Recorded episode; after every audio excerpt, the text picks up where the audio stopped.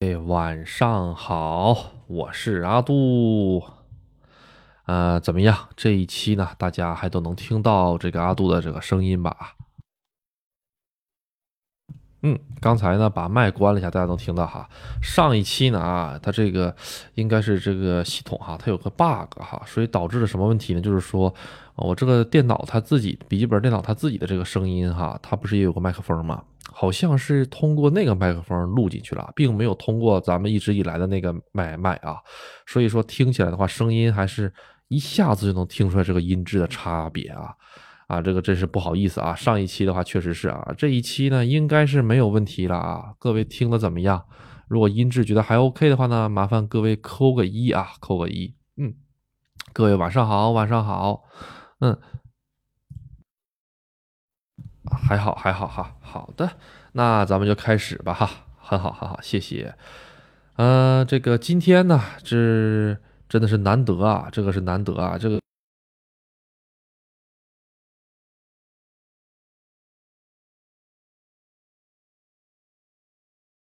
说的话已经过了四天了，还是五天了哈？确实是你最近阿杜比较忙啊，真是不好意思了，各位。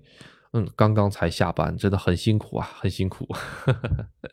嗯，然后今天阿杜去哪里呢？今天阿杜去招金了啊！今天阿杜去招金了啊！去，嗯，断了吗？刚才啊，因为我刚才那个。就刚刚哈是关了一下麦啊，听一下这个。如果说把这个麦关掉了的话，应该这个，因为我这边能看到一个就是那个音量条嘛，啊，我这边把麦这个物理键关掉之后，哎，你看啊，对，那就没问题，说明是用的这个麦，哎，对，现在好了吧？啊，现在是好了哈，啊，那就没有问题。好的，好的，呃，今天呢上了一趟招金，嗯。上招金干啥了去呢？上招金这个拉拉炮啊，其实就是这个拉拉炮头。这个拉拉炮头呢，上海也有啊，拉拉炮头上海也是有的。嗯，它是一个这个三三井啊，三井不动产底下的一个百货公司啊，啊，然后上那里面呢去逛了一逛哈，然后去看了一看，哎，然后呢感觉感觉这个当地老百姓的这个物价，阿杜正好在那里面去理了一个发啊，给大家讲一讲，今天到了那边之后吧。总体上感觉哈，跟原来没有什么区别，但是这个物价确实是有很大的这个变化。阿杜到那儿了之后是中午哈，我跟我老婆到了中午在那边吃饭，嗯，然后呢吃的什么呢？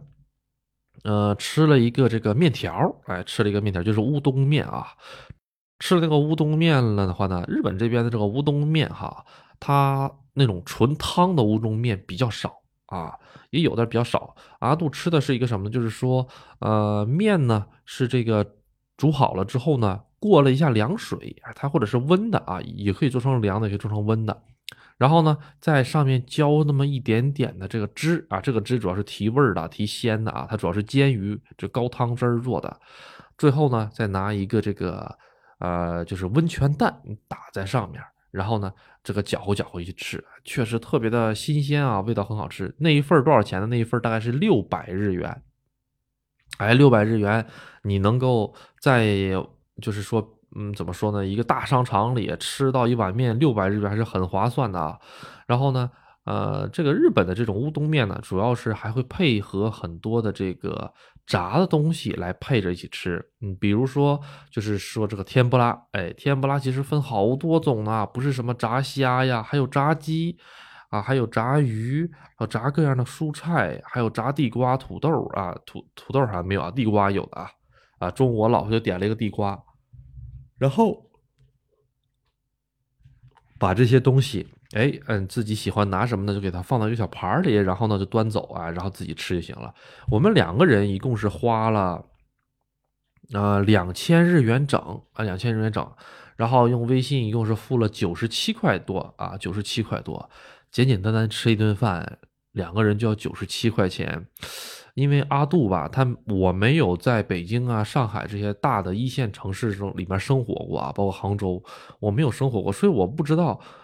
五十块钱一顿午餐，对于那些一线城市的打工族或者上班族来说是什么样的感觉？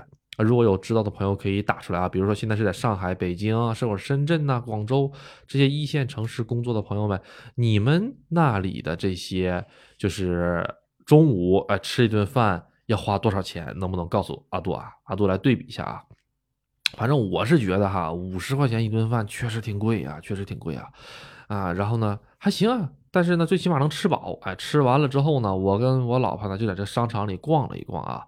逛了一逛之后呢，发现了一个问题是什么呢？就是说，嗯，各种怎么说呢？卖衣服、鞋子的这种店还算好啊，但是呢，卖这些首饰啊之类的这个店呢，明显就不是很好了啊。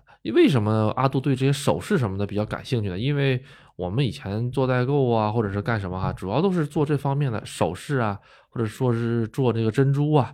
啊，各个方面的啊，呃，然后呢，呃，到啊，到了大商场之后，自然而然的就会去关注一下这个东西啊，发现，哎，这个第一，第一呢，基本没有客人啊，第二呢，就是说整个的这个呃购买的，就是怎么说不能说购买吧，这柜台上摆的东西越来越便宜，哎，一万日元、五千日元的项链都有了，哎，这是说明什么？这是说明消费在降级。消费在降级，这个消费在降级的事儿不仅仅是对于，啊，咱们这边什么啊，有的人说消费在降级啊，其实日本这边消费也是在降级啊。说实话，挺那个什么的，挺那什么的。嗯，呃，今天阿杜去加了一次油啊，加油花多少钱呢？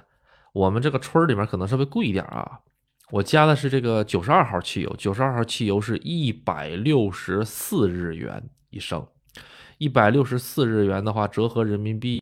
的话啊，我算我算一下啊，一百六十四六，嗯，大概在七块还是几块？我算一下，好，拿支付宝这的这个汇率啊，算一下一百六十四是人民币多少？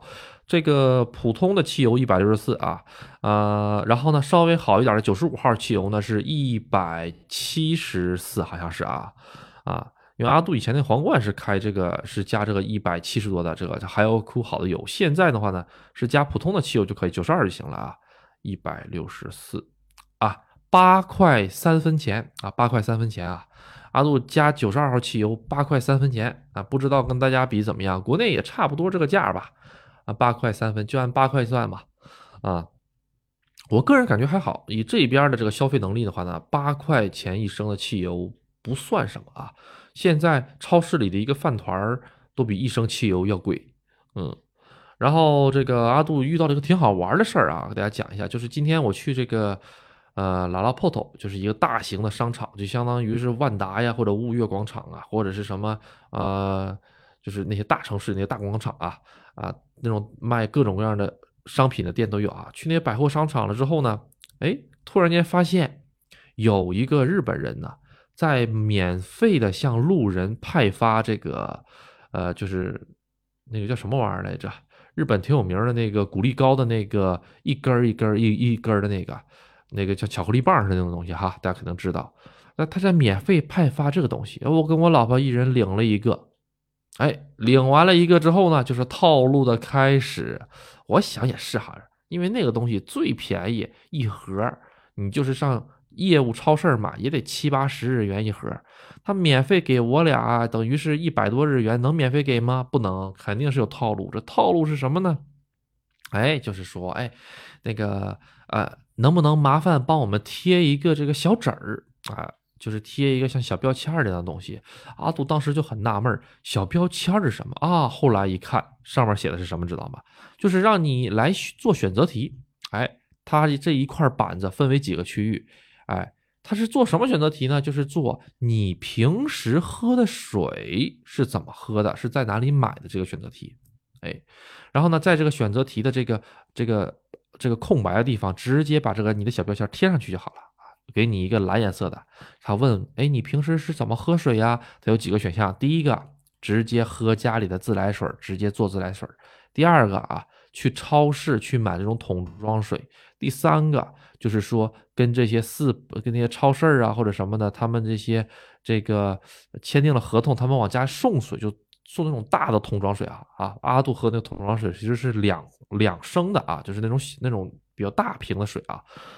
嗯，最后一个呢，就是什么都没有啊。阿杜因为一直是在超市里买那种一箱一箱的水啊，啊，我就买完了水之后呢，放在家里喝起来比较这个轻松嘛，哈啊，方便嘛。然后呢，我就选了一个那个，选了一个之后，哇，这就开始跟我滔滔不绝了，就是说，哎。您买这个水多少钱？我说一百多日元，啊，不到一百多日元哈，一箱是六瓶，一瓶两升，二六一十二，十二升水一共要花不到四百日元吧？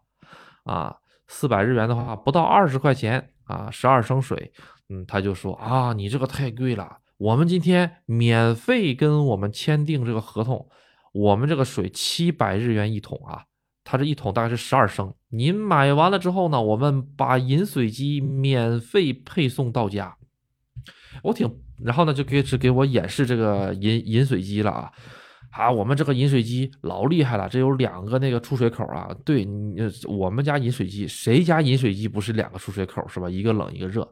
他说，那我们这个出水机饮水机好就好在什么呢？我们这个热水是能达到九十度的热水，直接能冲方便面。哦，然后呢，他就说：“你看我们家旁边这个冷水，我们家这个冷水啊，直接就能是三度或者四度的水啊，特别冰凉。”哦，就这个样子。然后呢，就开始给我做实验啊，又开始给我拿水，然后又开始让我摸。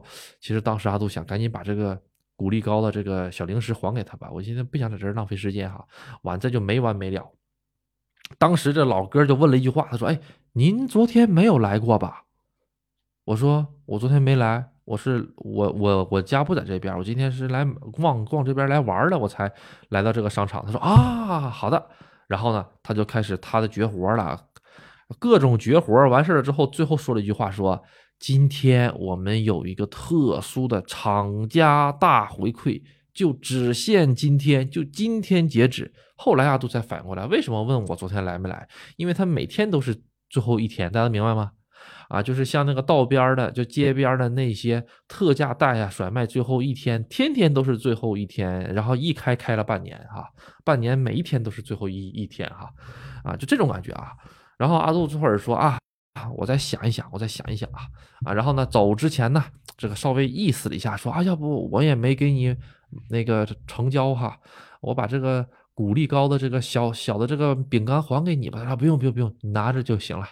然后呢，稍微语言中呢，态度中呢，稍微带那么一点点的怨气啊，我也能理解嘛哈，啊，白费了口舌啊，没想到还不要。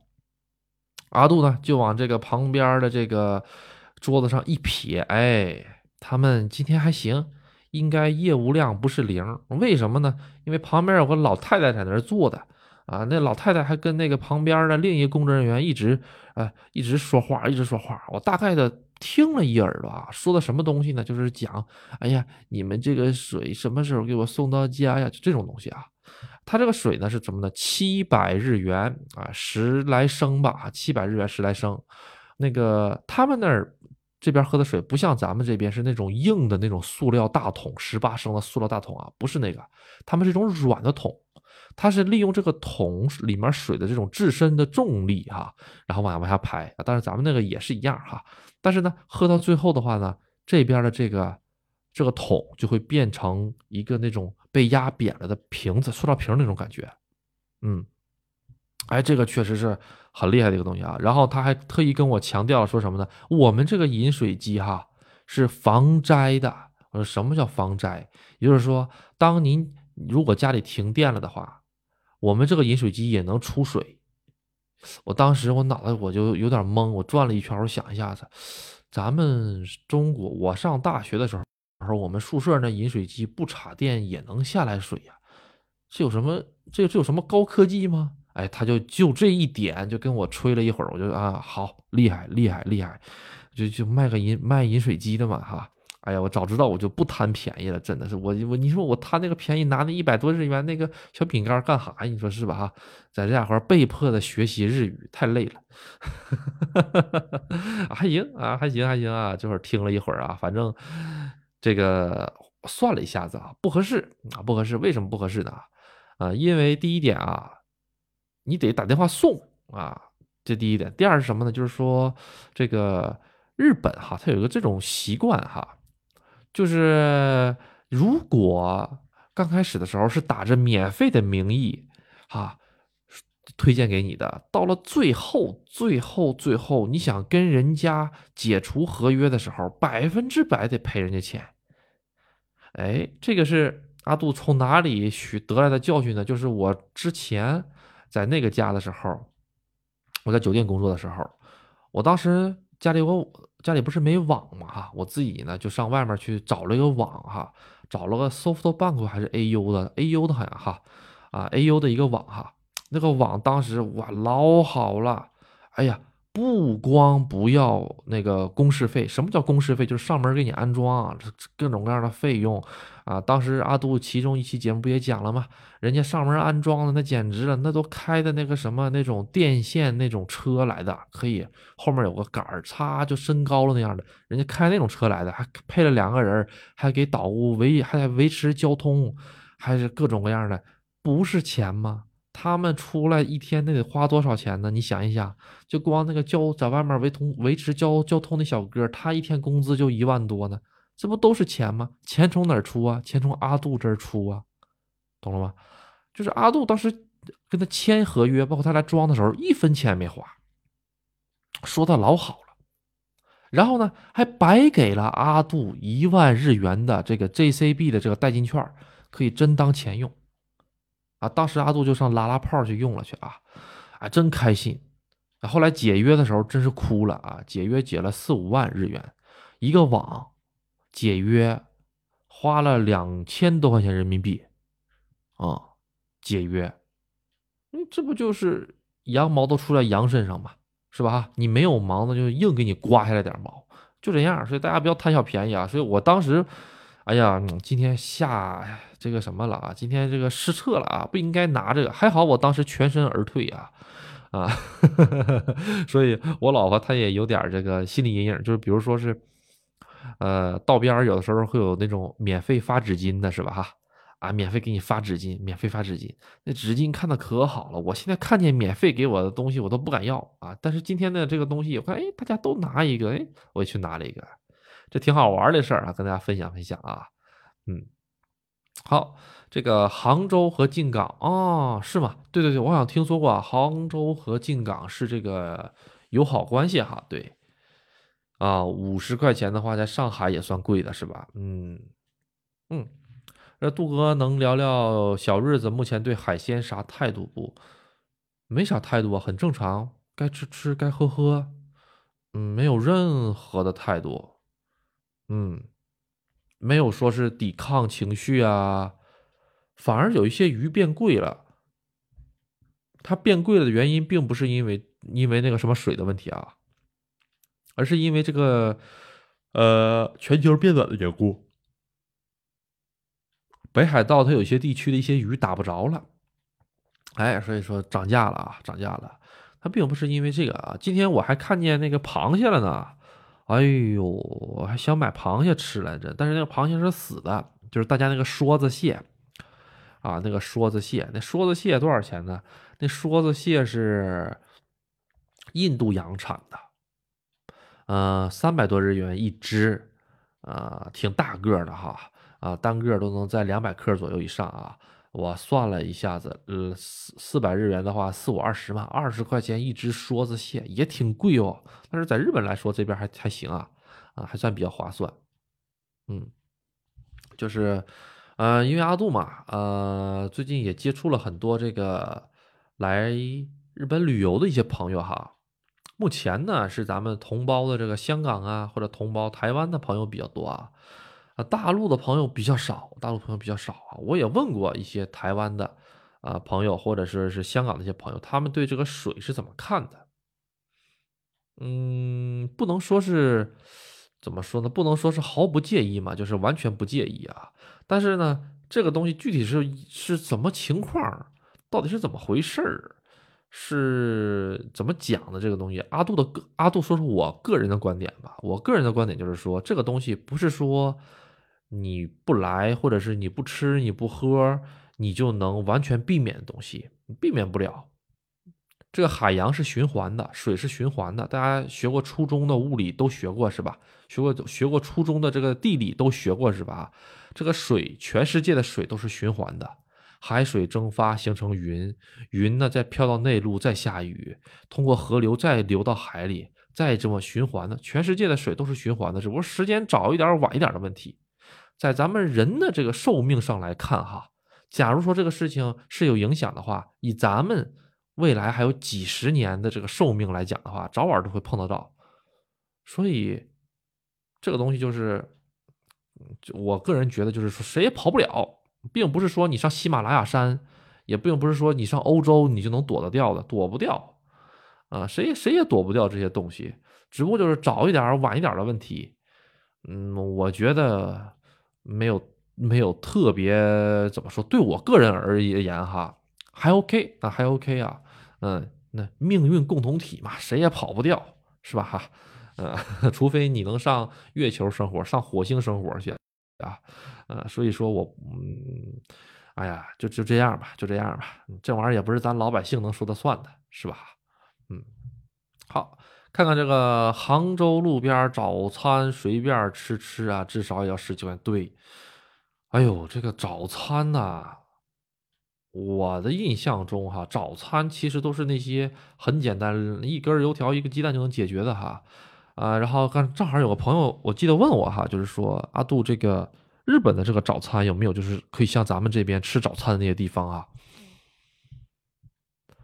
我想一想啊，我这么跟大家说一下子啊，日本早上五六点钟或者七八点钟营业的东西，营业的店有有哪些店？我给大家讲一讲啊。啊，第一种呢，就是说是这个超市啊，超市会有的。第二种呢，就是说是那些，嗯，有的咖啡屋。哎，你这么一说，我突然间想到了，确实是有这样吃早餐的地方啊。但是他那个吃早饭的地方呢，就是阿杜之前发过了一个这个，呃，我的抖音里面不有个教，不有个那个弄咖啡的吗？那个他们家就是，他们家就挺早的。他们家是什么呢？既可以吃早餐，也可以吃晚餐。他们家主要是偏西式啊，偏简餐、轻餐那种感觉。就是你早上花五百日元买一杯咖啡，他免费送两片面包，加上黄油，这么一个套路啊。嗯，这个可能就是比较那什么的了。剩下的就可能是十七家呀，啊，或者说是这个。呃，日本的这几大连锁店呐，什么松屋啊，他们了哈。你要是专门像咱们这有包子铺、早点铺没有的啊，不不存在这个东西啊。那个市政府早上都八点半才开门，邮局都八点才开门。邮局算是这些公共设设施里面开的早的了。嗯，就是奥特莱斯也好啊，那些大型商超也好啊。啊，不能说商超吧，大大型的那些百货商店都是十点钟才开门的。啊，所以日本这边，嗯，我也不知道为什么，大家都起得蛮晚的。嗯，有的时候你七点钟、八点钟的时候，你在道边上会发现，就八，你到了八点，你就会发现很多店都没有开门，大家大家都都是那个还是闭店状态。你以为早上五六点，你一看时间，哇，都八点多了啊，就这种感觉。嗯。好，哎，这个今天呢，有位朋友哈，在这个后面，呃，也不是后面吧，就是给阿杜留言，哎，说这个，哎，这个什么样的朋友适合来日本啊？什么样的朋友这个不适合来日本啊？这位朋友现在是在这个直播间吧？嗯，我给我给讲讲解讲解吧。什么样的朋友适合来日本？当然，这个也不是绝对的啊，这个只是阿杜个人的一些见解啊。什么样的人适合来呢？首先，呃，你爹或者是你爷爷不是什么部长，或者是不是什么这个省长，啊，就是就咱就普通平头老百姓，三代赤农的，这样挺适合来的，啊，你要是说我你爹或者是你爷爷，嗯，在国内哈说得上话的，或者说是能给你找个地，能给你找个工作的，那你就别来了，别来这受苦吃吃苦了啊。啊，你能比其他人少走好几十年的弯路，为什么要来这儿受苦呢？啊，留个学当玩一玩就可以了啊！啊，不要像阿杜这个样子啊！啊，阿杜，咱咱都平头老百姓，你知道吗？头嘎嘎平，都能停飞机的那种平啊。然后呢，这个比较适合吃苦的朋友能来，哎，然后呢，日本其实是一个眼低手低的一个国家。什么叫眼低手低呢？就是说，看不到什么希望，看不到什么未来。尤其对于外国人来说，看不到什么。比如说，我现在在这家公公司里，我好好工作啊，然后十年之后我能当上部长，十年之后再十年我能当上什么啊董事长的那个什么，或者当上什么董事长可能当不了啊，我能当什么什么那二把手啊，总经理、副总经理。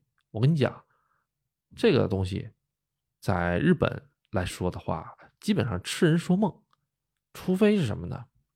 除非要么你取得日本国国籍，要么你在外资企业，或者你在中国企业，或者在美国企业，那那都 OK。你在日本企业，你一个中国人，你一个外国人，你不用中国人啊，什么越南人也好啊，或者说是菲律宾的朋友也好，或者澳大利亚、美国的朋友也好，你想用外国人的身份当上一个官儿？痴人说梦，痴人说梦。嗯嗯，所以说吧，你一定要接受一点什么呢？就是说，在日常的正常工作的这一个水，在在这个赛道里面，你永远就是小螺丝钉，你永远就是公司的小齿轮。把这个心理状态接受好了之后，你来这边你会活得很轻松，你会很适合躺平。很适合躺平，躺得很平很平，那个腿伸的特别直，啊，我一点弯都不带弯的。你不用想着说什么，我以后我要努力呀，我要怎么啊升官啊？我升什么官？升官？比你晚来了五年的，到现在都没学会这个这个怎么跟客户谈的，他可能升的都比你快，他都当上组长了。你现在什么都会，你在你们组里什么都会，资历最老，你就升不上去。很正常，很正常啊，啊，那这个就是基本上就是说适合嗯来的吧，啊，适合来的是什么呢？就是第一点啊，啊，第一点呢，啊，不好意思，我应该说的是不适合来的哈，不适合来的第一点是什么呢？就是说吃不了苦，或者说是对自己呢有一个特别远大的一个发展的一个目标啊。我几几我几年之后我要当什么？我几年之后我要当总经理什么？这个除非你自己开公司啊，不然在日本公司基本上没戏啊！啊，第二个是什么呢？第二个就是说是呃，咱们平头老百姓啊，想靠自己的双手奋斗啊啊，但又呢没有那么高的理想啊。比如说我我也不当总经理，我也不当什么，我就有吃有喝，有个地儿睡，哎，没事打打游戏，玩玩乐乐就很开心了，就这样，就这样啊。所以各位呢。呃，通过这一点吧，就是咱们现在卷呢不卷呢？你要是想卷，就别来了啊！我说实话啊，这边的话卷的话挺累的啊，他躺平就行，不要卷，直接就来躺平啊，找个工作干。哎，但是阿杜个人哈，其实是有一个怎么讲呢？就是说是，嗯，一些想法吧。因为咱们作为中国人来说吧，来到了日本之后，我个人觉得，但凡但凡哈，咱脑子聪明一点，活络一点哈，然后呢，想想办法啊，在这边做点小买卖、小生意的话，都会比那个好很多，都比好很多。当然，签证是一个问题啊，签证这个问题的话呢，这个就需需要自己想办法来解决了。咱们就单从这个生活方面来说的话，包括这个什么，我给大家说实话实说。我在国内是我我在国内的时候是教日语，大家都知道哈，嗯，教教日语会做一些翻译的工作。我在国内教完日语，做完翻译了之后呢，其实工资也还好啊，收入也还好，但是剩不下来，我也不知道为什么剩不下来啊。嗯，那来可能还是因为挣的少，对，因为还挣的少啊。但是到了这边呢。嗯，在这个整体的生活水平不变。什么叫整体生活水平不变？比如说每天有水果吃。你别看现在日本水果这么贵，我们家从来没断过水果，我们家从来没断过水果。呃，最起码你得保证有橘子吃吧。今天还买了猕猴桃，家里还有苹果啊，这些玩意儿随随随便吃啊。这些玩意儿不断的情况下。有车开啊，不管是什么好车坏车，我有个烧汽油的东西能开着啊，遮风挡雨啊，正常的啊，想吃什么不用特别的节约，一个星期下个两三次馆子、三四次馆子的，我觉得就是普通人的生活了。在这种普通人的生活的前提下，我同样的生活在日本和中国来说的话，我在中国可能就是说剩不下来钱，就是这日子能过，能过下去，但是可能剩不下来钱。但是我在日本的话呢，能剩一点下来，能剩个大几千块钱下来。虽然呢，这大几千块钱也不是什么大钱儿哈，啊，大家也觉得，哎呀，这几千块钱才我工资好几万呢，这个就别笑话阿杜了，咱就普通老百姓啊，我也没什么能耐。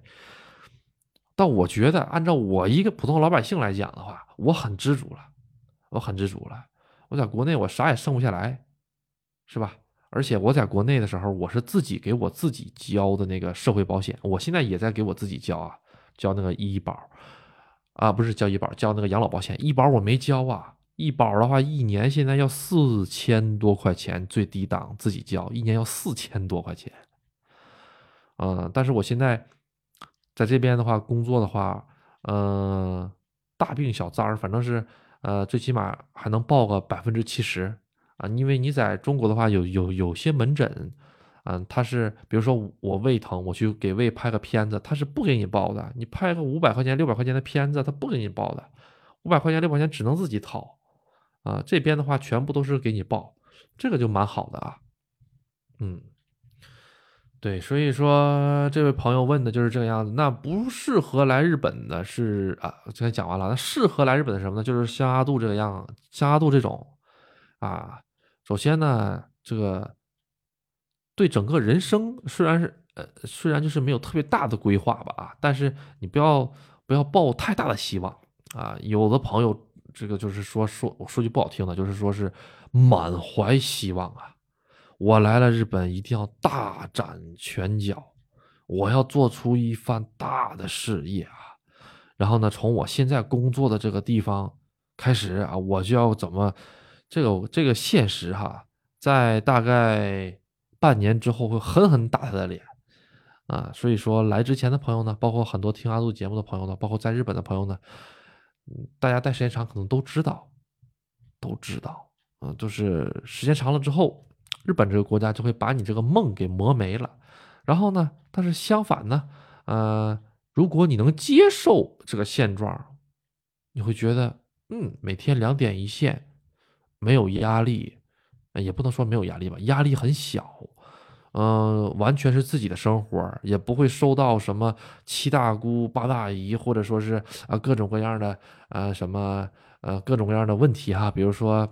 哎呀，这个十月一，哎呀，这个啊，这个不讲了，这个不讲了，不讲，不讲，不讲，不讲，不讲，太危险，太危险了，不讲了，啊，就是没有个别的啊，你能作为一个你自己，啊，活得比较自在吧？我只能这么说，活得比较自在吧？嗯，对，我记得哈，我有个朋友，我有朋友哈，原来也是我们室友，他家里面好多个孩子。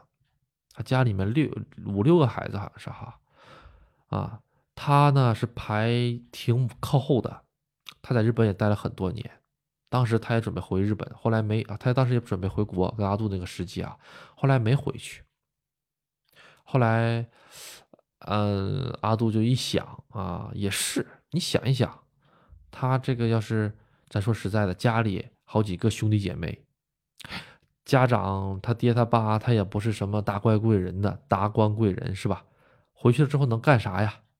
是吧？上三线小城市去做一些卖保险呀，或者是干什么干什么的？你找日语的相关的工作太难了，找不到的。阿杜在泰安那么长时间都都没有，泰安压根跟日语两个字相关的，除了这个这个就是说是辅导班培训班以外就没有的。所以说他估计是想了又想，想了又想，这会儿把票给退掉了。继续留在了日本，毅然决然留在了日本。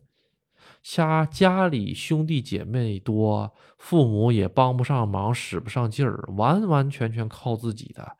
我觉得在这边能给你提供一个更加公平的赛道，更加公平。虽然这个公平是有天花板的，比如说你进了公司之后，你可能这辈子都升不上个科长。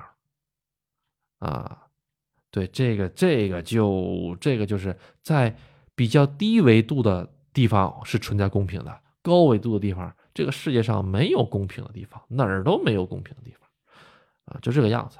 嗯，哎，这粉丝，这个朋友哈，补充了一个啊，不太愿意说话啊，或者不想那么高情商的人啊，是不是也适合去日本？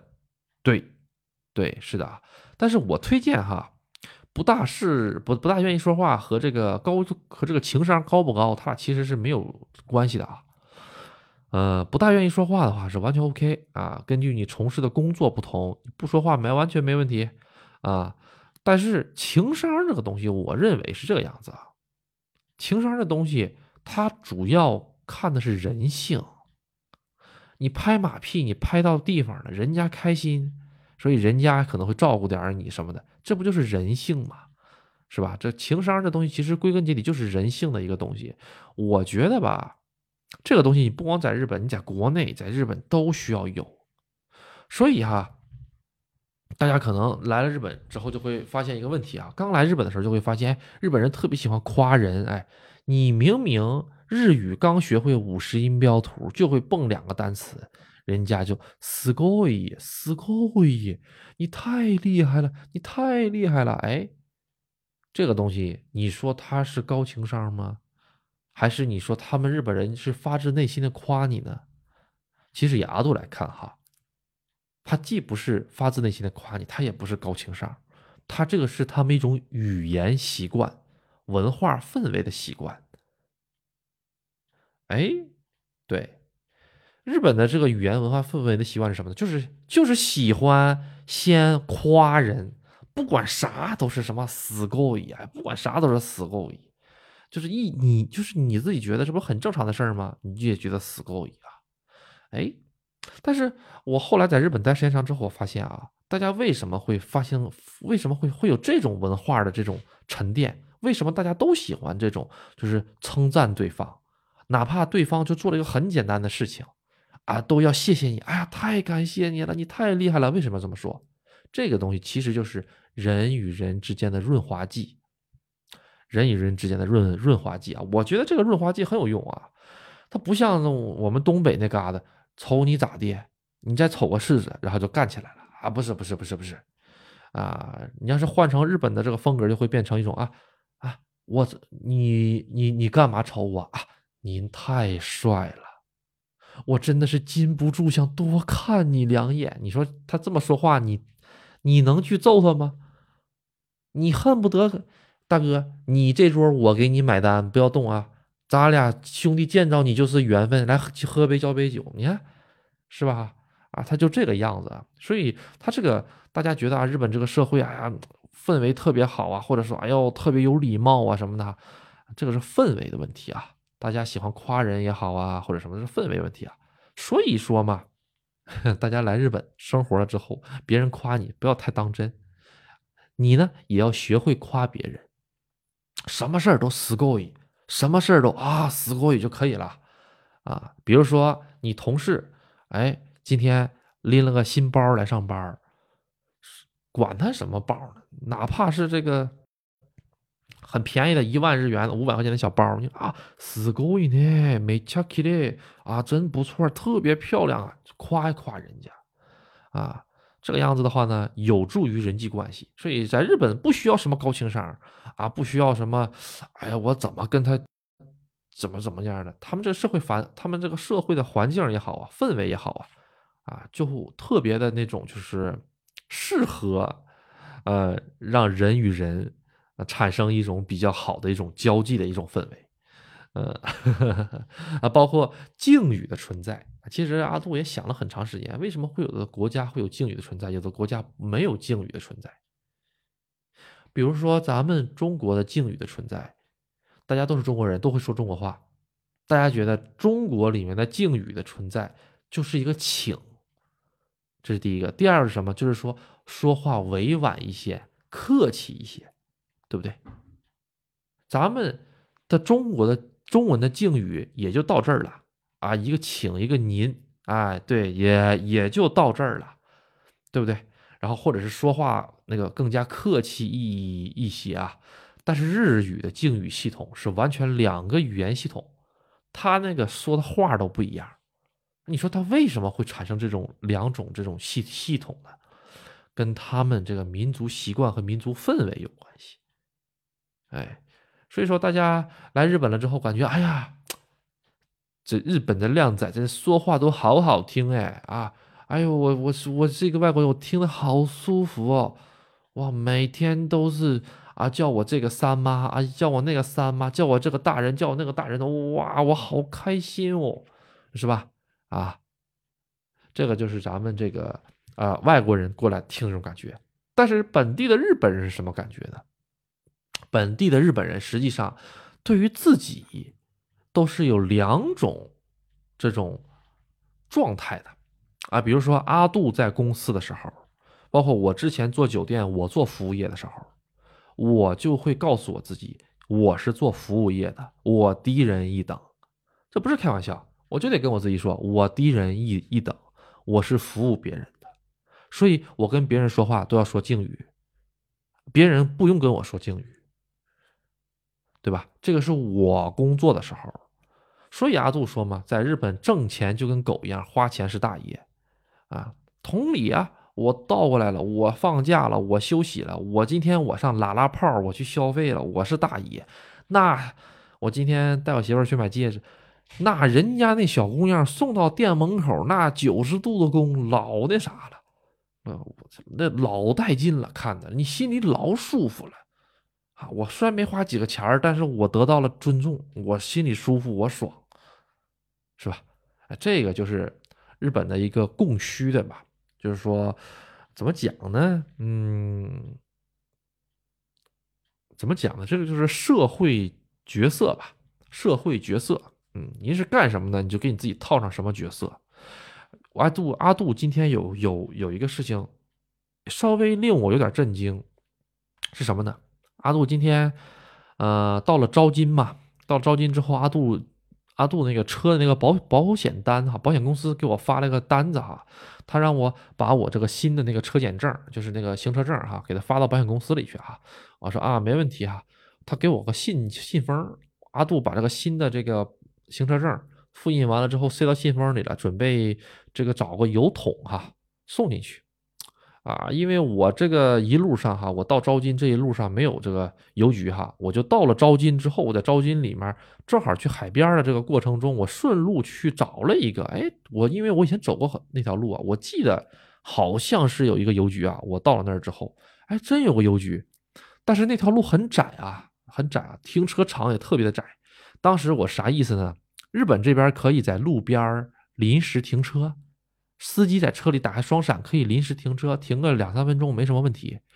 我当时我就把车停到路边我刚准备临路边我跟我老婆说：“你拿着信下去，扔到那邮扔就是扔到那个红颜色那个邮箱里就行，不用进邮局，扔到那邮箱就行。”我刚把我老婆那边装那个窗子给降下来，我把信递给我老婆，我老婆刚要开门，你猜怎么着？正好那个邮局里面出来了一个。那个就是骑摩托车送那个邮件的，他看见了我这个动作啊，他马上就跑到我车窗前面来了，跑到拿车窗前面，然后直接我老婆车都没下，直接就把这个信从我老婆手里给接走了，然后他就跟我说了一句啊，谢谢您，谢谢您。哎，大哥，是我，我要寄信。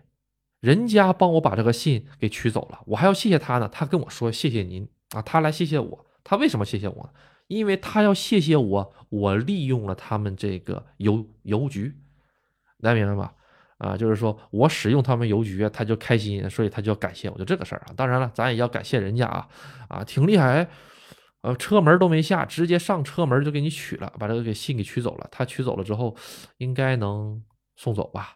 啊，应该应应该能把信给寄寄走吧？啊，日本还是个寄信的国家啊，这个邮寄信是特别普遍的存在啊啊，对，这位朋友说的很好，这种沟通氛围好，日本的沟通氛围就是说，你如果是作为一个游客，或者是作为一个普通人来说的话，你的沟通氛围会很好，嗯，尤其是在一些公共场合上。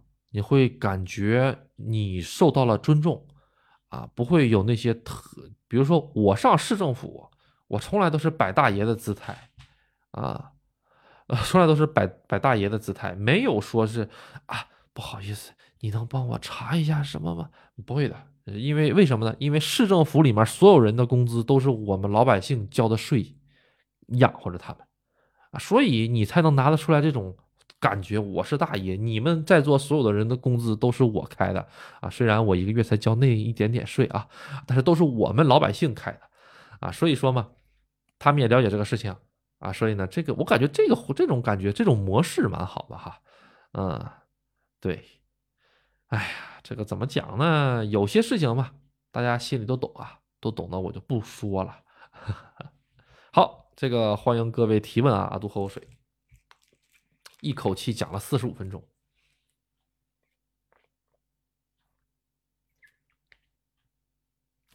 嗯，哎呀，今天哈有位朋友这个来到玉电厂啊，因为也是临时来的嘛哈，啊，之前没跟阿杜沟通啊，阿杜今天说咱说实话，我要是不做这个直播的话，我还真想去见见这朋友。后来吧，这个由于直播，阿杜今天也累了一整天了，简直了！哎呦，我今天我一上午，我上午一早几点？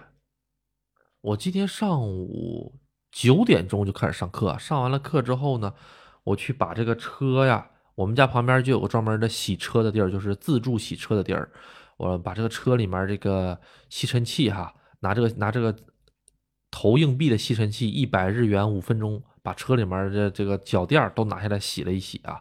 虽然人家买车的时候哈，人家给你洗了，但是毕竟不是自己的车嘛。我把脚垫全拆了，老费劲了那脚垫啊，七八块脚垫拆了之后呢，他们是用卡扣拼起来的嘛，好好的刷了一刷，哦，挺好。然后完事了之后呢，就去招金了，跟我媳妇开车一个多小时去的招金。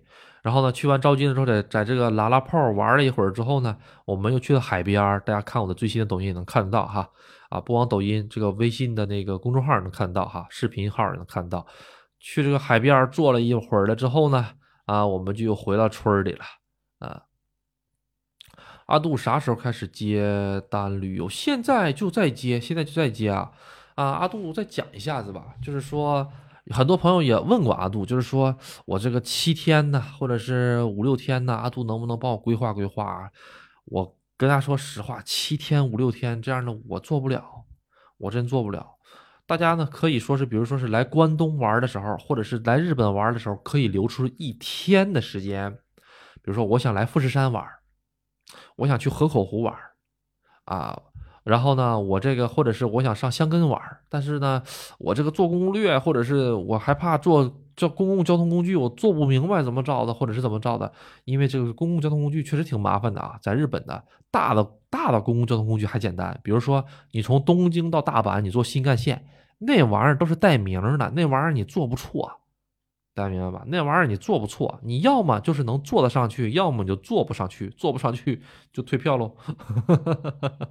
啊，就这两种啊。但是你小来小去的那就麻烦了。哇，你这公交车是在这边坐吧？你别坐反了啊！各种各样的，可以来这来找阿杜啊啊！一天或者两天的时间啊，给你们就是给各位朋友们这个制定一些旅游计划。比如说一天的话，想在富士山周围玩一玩。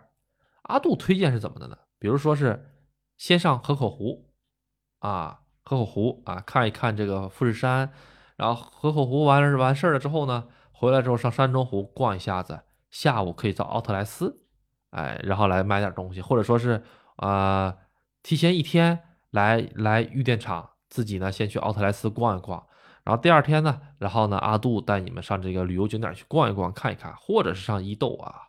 啊，或者上修善寺啊，都可以，这都没问题的啊。具体是怎么行程，想去哪里的话呢，提前跟阿杜聊就好了。但是，嗯，请求大家就是说，最好能提前跟我联系啊，提前跟我联系。今天这位朋友呢，就是因为这个，呃，突然间的这个这个计划嘛，来到了村里之后嘛，他也是害怕阿杜有事儿，所以没那个打扰阿杜，这个我也是特别感感到这个朋友真特别感谢这个朋友啊，想的这么周到啊。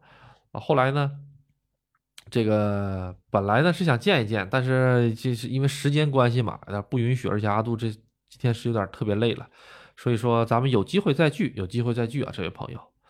好的，阿杜，我我估计哈，就一直在这个村里待着吧，一直在这个村里待着吧，嗯。旅游的话呢，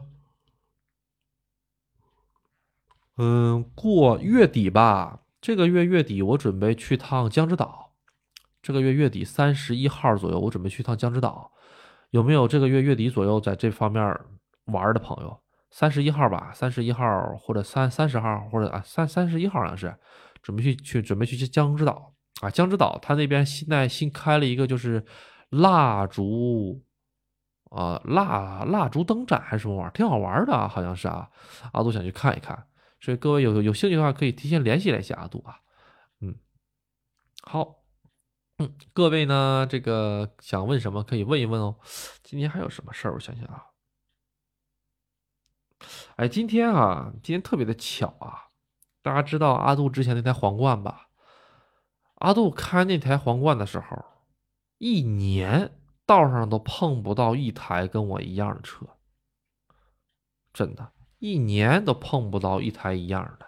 但是我今天一整天我就碰到了三台，嗯，所以不知道是什么原因哈，啊，可能是这车想我了吧，还是我想这车了？哎，走一走，哎，突然就发现对面驶来辆，哎，又走一走，又发现对面驶来一辆，嗯，蛮好玩，蛮好玩的，嗯。好，嗯，我想一想啊，这个有什么好玩的呢？最近哈，有的时候哈，阿杜生活中或者是工作时候，哼，有的时候我就我就突然间想到了一些挺有趣的一些事情啊。后来呢，这个想的啊，这个事情直播的时候讲吧，应该能挺好玩的。后来吧，这个。一真一到直播了之后，都这个点这个点嗷嗷困，我也不知道为什么，现在特别困啊，嗯，然后就没办法了呀，然后就脑子想不起来。今天到这个招金海岸哈，给我了一种新的一种感觉，就是人生，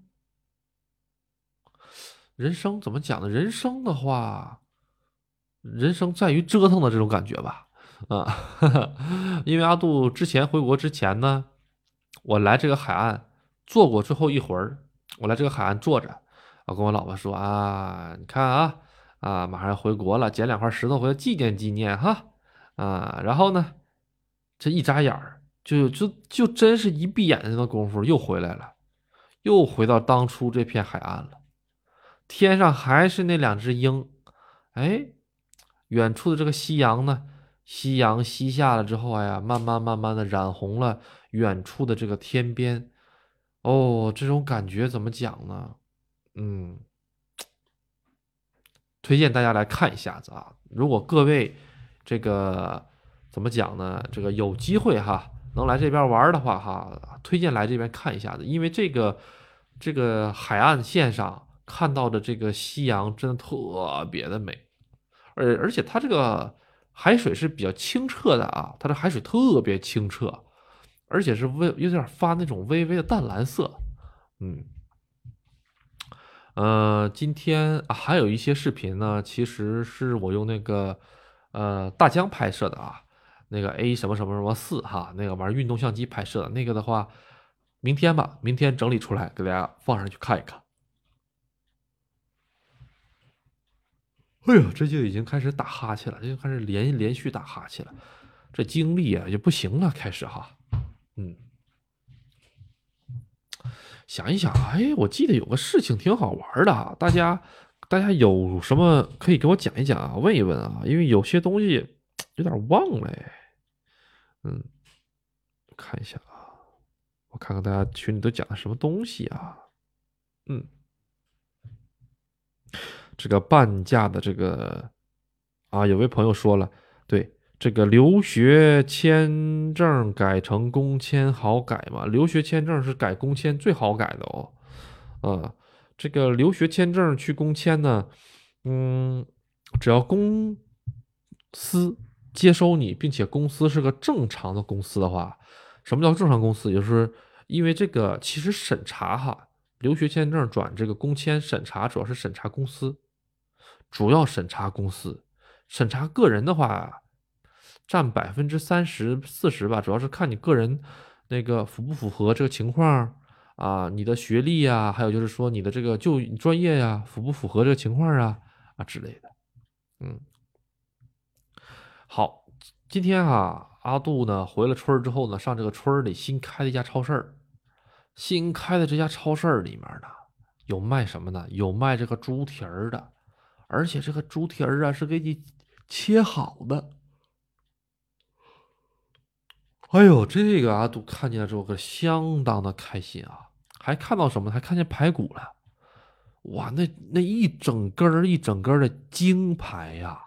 京排是什么？大家都知道哈。大家买排骨的时候，它有什么前排、后排，还有精排。精排全都是那个棍儿哈。精排在中国很贵，大家都明白哈。哦，三十多块钱一斤呢哈。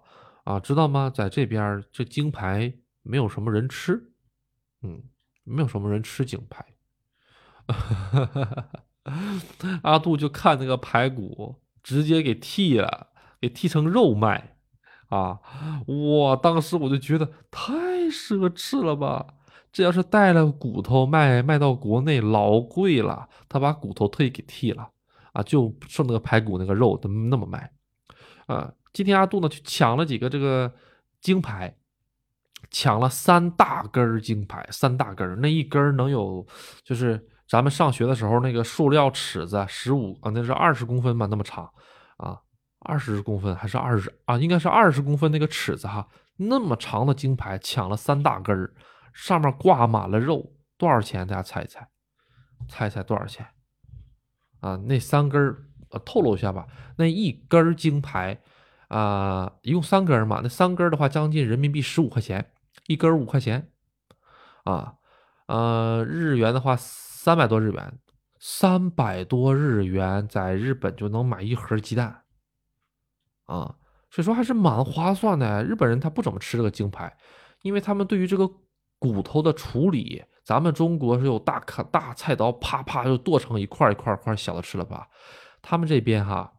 没有那种能够剁的刀，大家明白吗？就是那种特别窄的那种西洋的那种料理刀，哈，西西式的那种料理刀，那种料理刀是剁不开京排的，啊，所以怎么办呢？那就没有办法了。那个京排呢，这边的话都是烤着吃的，一根一根一根刷上烤肉酱，放到烤炉里面烤着吃，或者是什么啊，barbecue，哎。那 barbecue 的时候，这个扒一下 Q 一下的，这 barbecue 吃，这 barbecue 呢，他也是学他这个亲爹老美，哎，来来吃的，哎，这个确实是啊，啊，咱国内这么贵的东西，到了日本稀烂贱啊，还有这个啊，还有啊，还有就是这个叫什么玩意儿来着？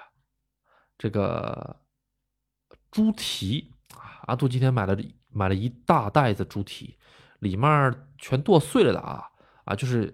大概是两个猪蹄还是两个半的那种猪蹄吧，两个两个半猪蹄花了多少钱？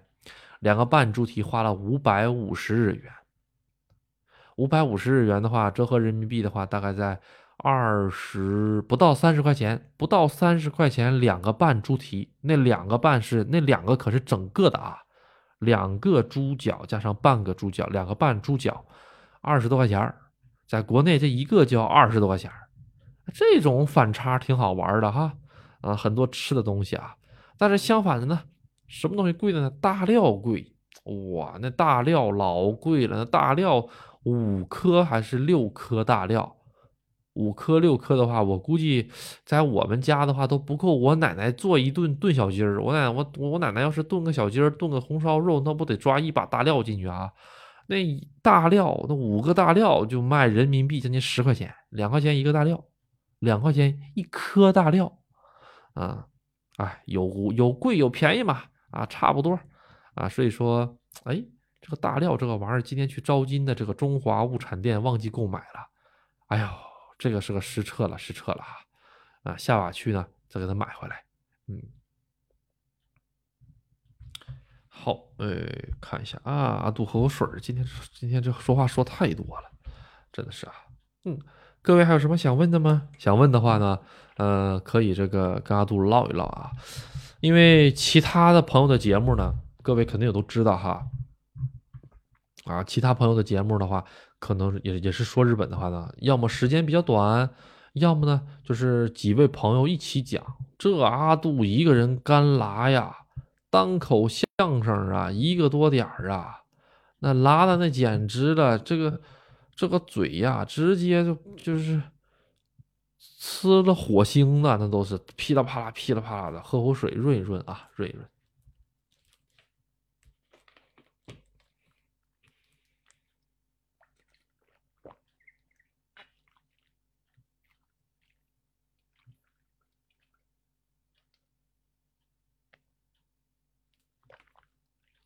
哎呀，一会儿哈，咱们这边这个结束了之后，阿杜还得出去扔垃圾。这每周四的一早，哎，这个垃圾车呢会准时的到这边啊。到了这边之后呢，他就会收垃圾。呃，为什么白天扔呢？因为白天不一定能起得来啊。这垃圾车呀，它有的时候八点来，有的时候八点半来，有的时候九点来。你但凡呢。这晚了一下，哇，那就完了。这垃圾酸臭酸臭的，又得在你们家堆个三天。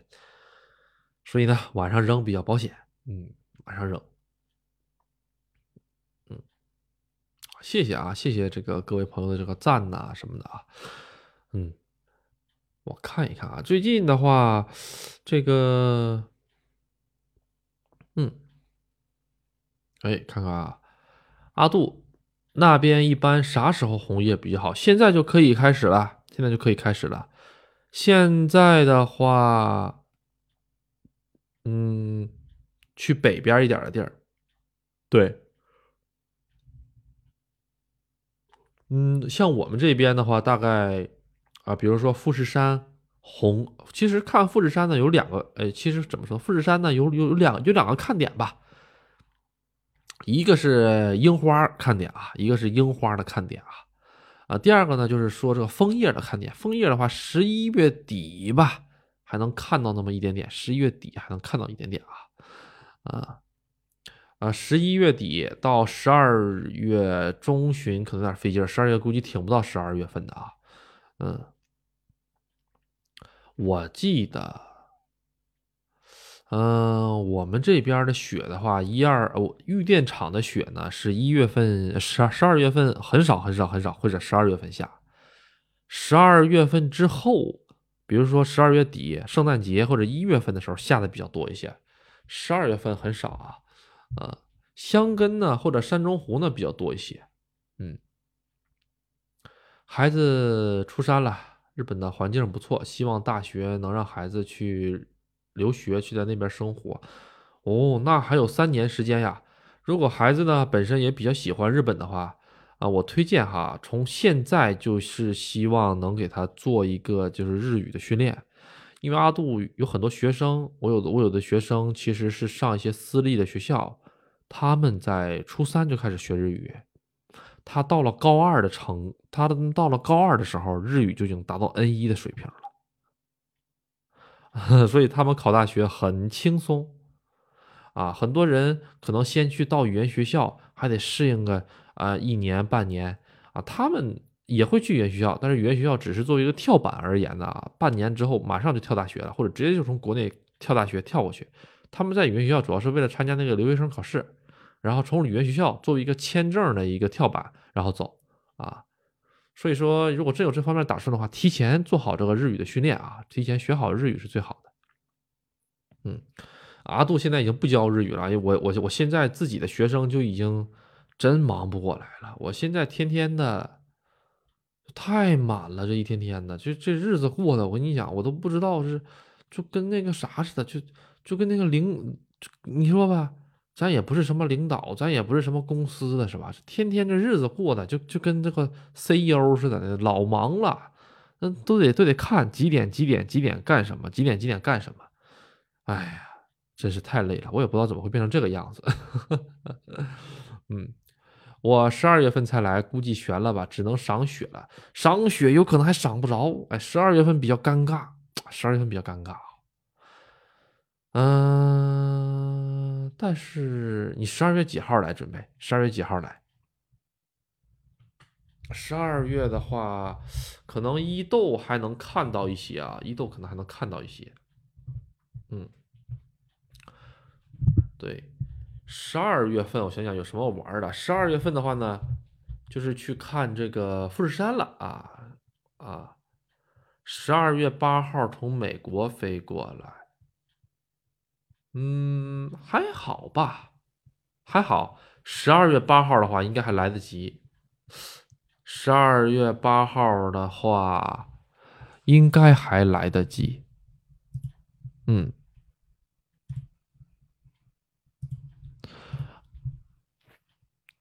啊，八号行，到时候你再提前联系我，啊，咱们再不行再去再吃烤肉。八号是这个样子，十二月八号的话，上香根的话，估计还能看到一些啊。呃，冬天来日本的一个好处是什么呢？冬天来日本的一个好处就是说，能看到富士山，并且天气比较好。夏天来日本的话，富士山看不到的概率特别大，特别特别大。基本上，啊，像像这个呃粉丝，他上回来的时候就能看见个框。还能隐隐约约看到，但是看不到雪顶的富士山。现在我们这边能看到雪顶的富士山了，已经。嗯，大概什么时候呢？十二月份的时候就能看到基本上全雪顶的富士山了啊。然后的话，上山的话，我想一下子啊，十二月份，十二月份这附近的话，嗯，去趟香根吧，嗯，去香根看一下啊，香根看一下子，然后上山中湖、河口湖可以看一看啊。这两个地方的话，十二月份的话还是挺好。其实，如果今年下雪下的早的话，十二月份去山梨县去看雪也很好玩，就是在富士山下看雪也是很好玩的一种感觉。嗯，哦，我每年都会赶着山中湖的第一场雪去山中湖玩。嗯，他那个时候的雪吧，还是特别新鲜的雪。我说句不好听的，可以直接吃的，啊，你可以直接吃那个感觉，但是我我推荐你吃了的话，你可能是会拉肚子，有可能会拉肚子啊，但是你可以尝一尝啊，啊，因为这个呃怎么讲呢，蛮好玩，蛮好玩，每一次看感觉都不一样啊，我因因为我呢是这个东北出生的哈，我就本身我就挺喜欢雪的啊，所以说每年我都会赶着山中湖下第一场雪我就过去，因为玉电厂下雪都偏晚。我也不知道为什么，一玉电厂可能得一月份或者二月份，有的时候三月份才开始下。大哥，樱花都开了，玉电厂才开始下雪，你都想象不到。有的时候四月份还有下雪的时候，樱花都快败完了，然后来，然后来下一场雪。这个天气很奇怪，你知道吗？别地儿那樱花都没了，我们这还在这下雪呢。啊，樱花跟雪一起下，啊，这种感觉挺好玩嗯。香根的话呢，嗯，想想啊，香根的话，嗯，对，啊，阿杜还会入手台摩托吗？看情况，看看情况，嗯，主要看看我时间。我现在关键没没时间骑，你知道吗？就是没时间骑。我现在其实我挺喜欢摩托车那种感觉的，那种享受的，嗯。因为它跟汽车是完全两个感觉，你能够尝到这个空气的味道，比如说在海边骑的时候，你能闻，你能感觉到海边的这种咸的味道；你在森林里面骑的时候，树林里面骑的时候，你能够闻到那些草草啊、花花树木的味道，跟车是完全不一样的。汽车的话，感觉没有灵魂，还是摩托车有灵魂。我还是特别喜欢骑摩托车出去玩，嗯。那我们家夫人吧，这个可能坐摩托车有点遭罪啊，可能坐摩托车有点遭罪啊。嗯，但是现在吧，还有一个另外一个选项是什么呢？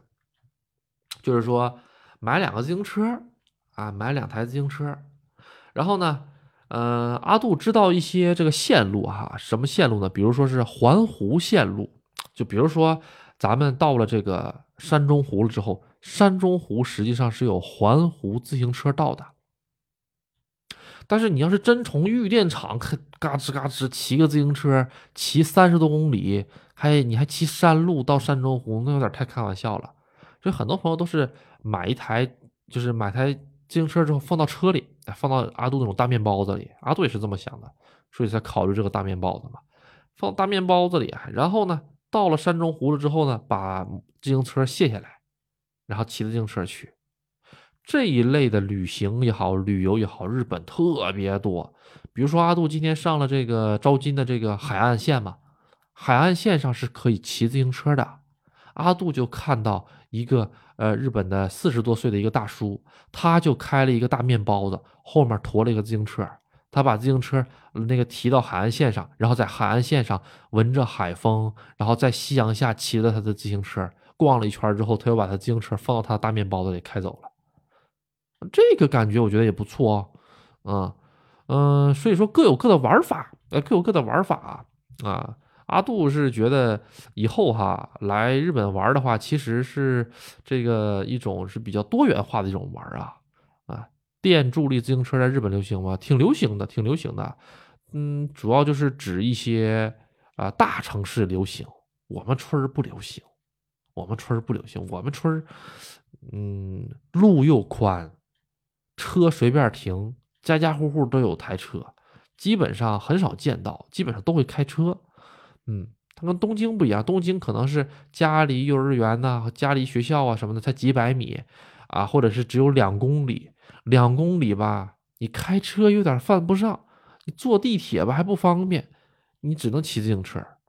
但是我们这边不一样，我们这边起步的话都三公里、四公里、五公里的，很正常。嗯。所以说，它也是分不同地方吧，啊，比如说这个热海市，大家去热海玩就会发现，热海市没有自行车，并不是说热海市禁止，不是这个禁止骑自行车啊，不是的，可以骑自行车，只不过是由于热海市的那个陡啊坡啊，那个它里面那个它整个是建在一个半山腰上的城市。它整个就是半山腰，那个坡特别陡，四十五度的坡，你自行车，你别说四十五度，三十度的坡，你自行车你都骑不上去，全都是大坡。所以热海是我去了那么多次热海，压根儿就没看到过这个自行车啊，骑摩托车的都很少很少很少很少，主要还是汽车。嗯，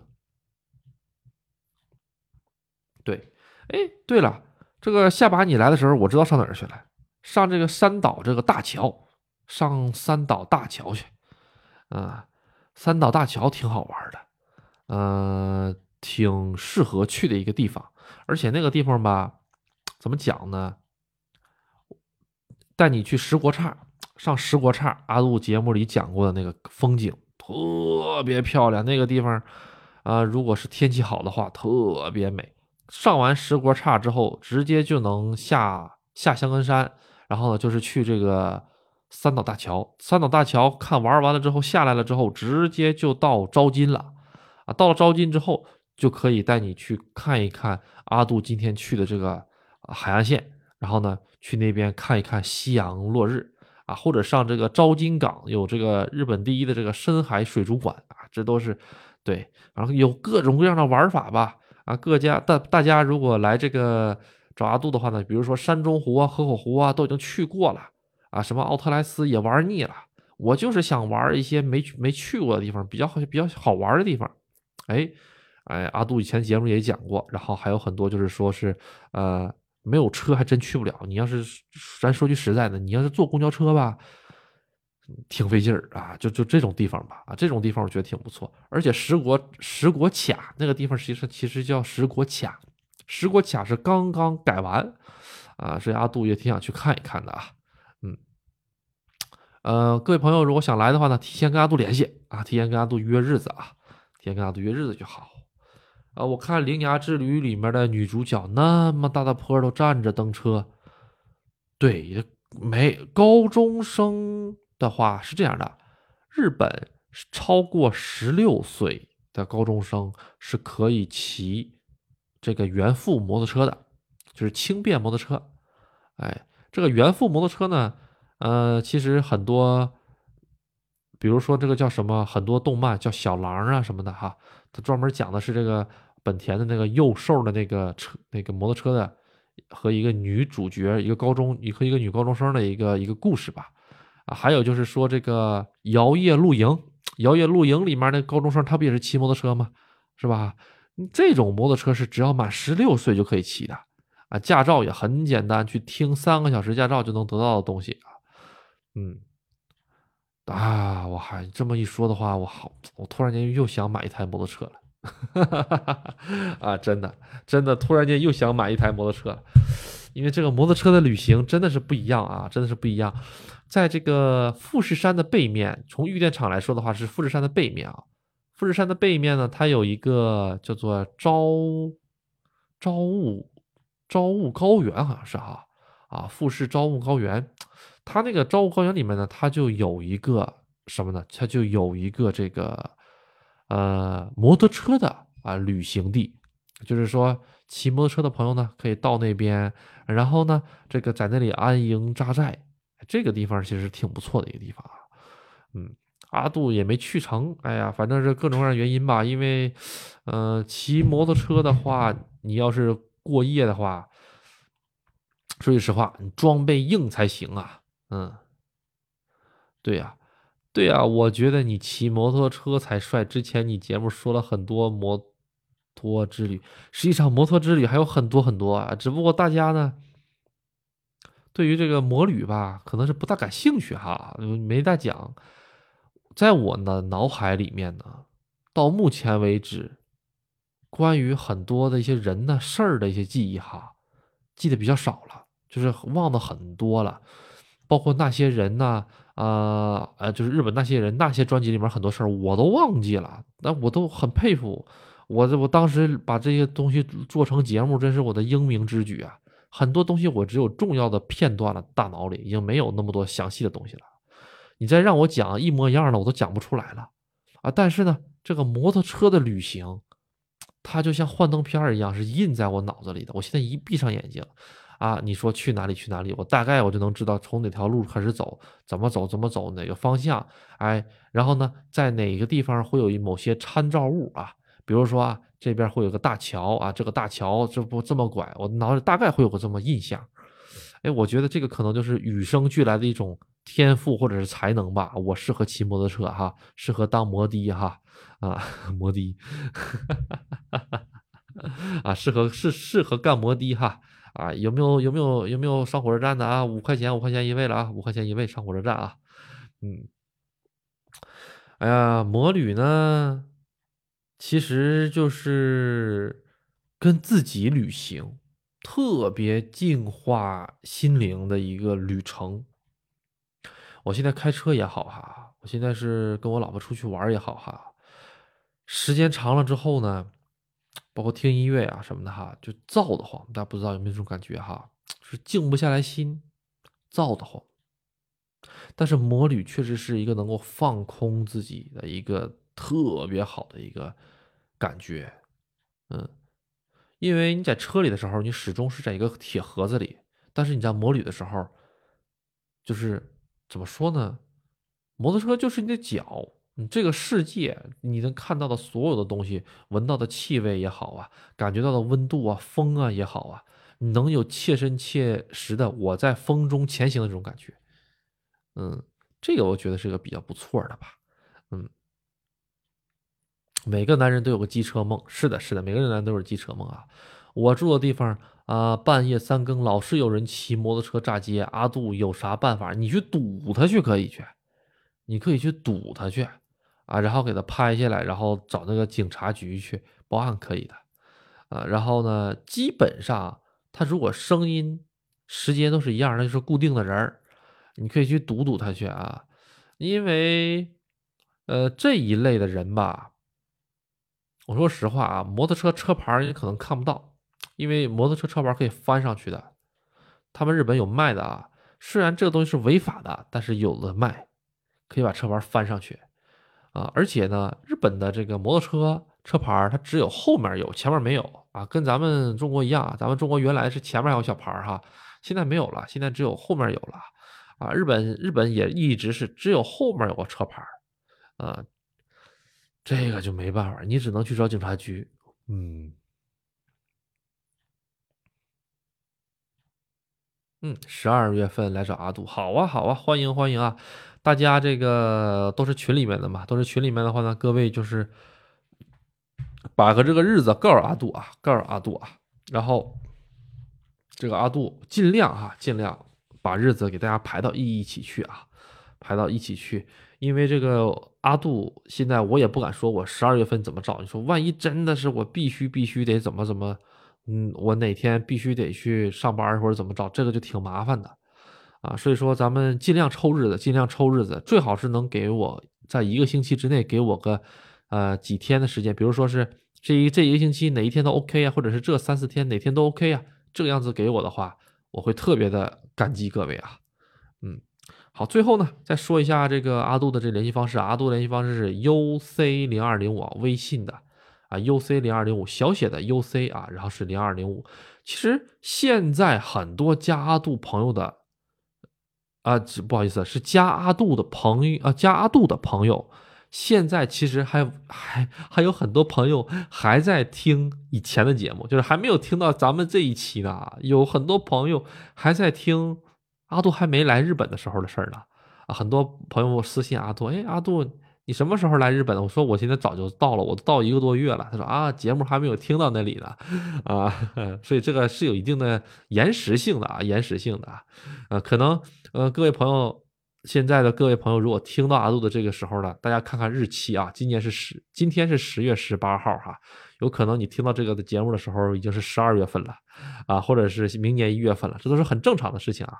音频节目就会有这么一个这个呃比较滞后的啊，一个时效性并不是那么强啊啊，大家呢对日本感兴趣啊，或者来日本玩啊什么的，都可以来找阿杜啊。啊，我听说日本的哈雷摩托车都是为亚洲人，呃，身材改造过的，是这样吗？日本的哈雷摩托，这个不知道哎，这个真不知道哎。嗯，这个哈雷挂档的我都不玩。嗯，我以前我以前吧开挡车摔过，然后吧我就有这个心理阴影了。我开挡，我我开挡车摔过，换挡没换明白，摔了一下子，然后我就有心理阴影了。从那之后，我就只玩踏板啊，啊，好，嗯，这个今天呢，咱们也差不多了，今天差不多了，啊，咱们今天呢就先到这里，啊，咱们下期呢，咱们再见，啊，好，今天呢，谢谢各位，拜拜。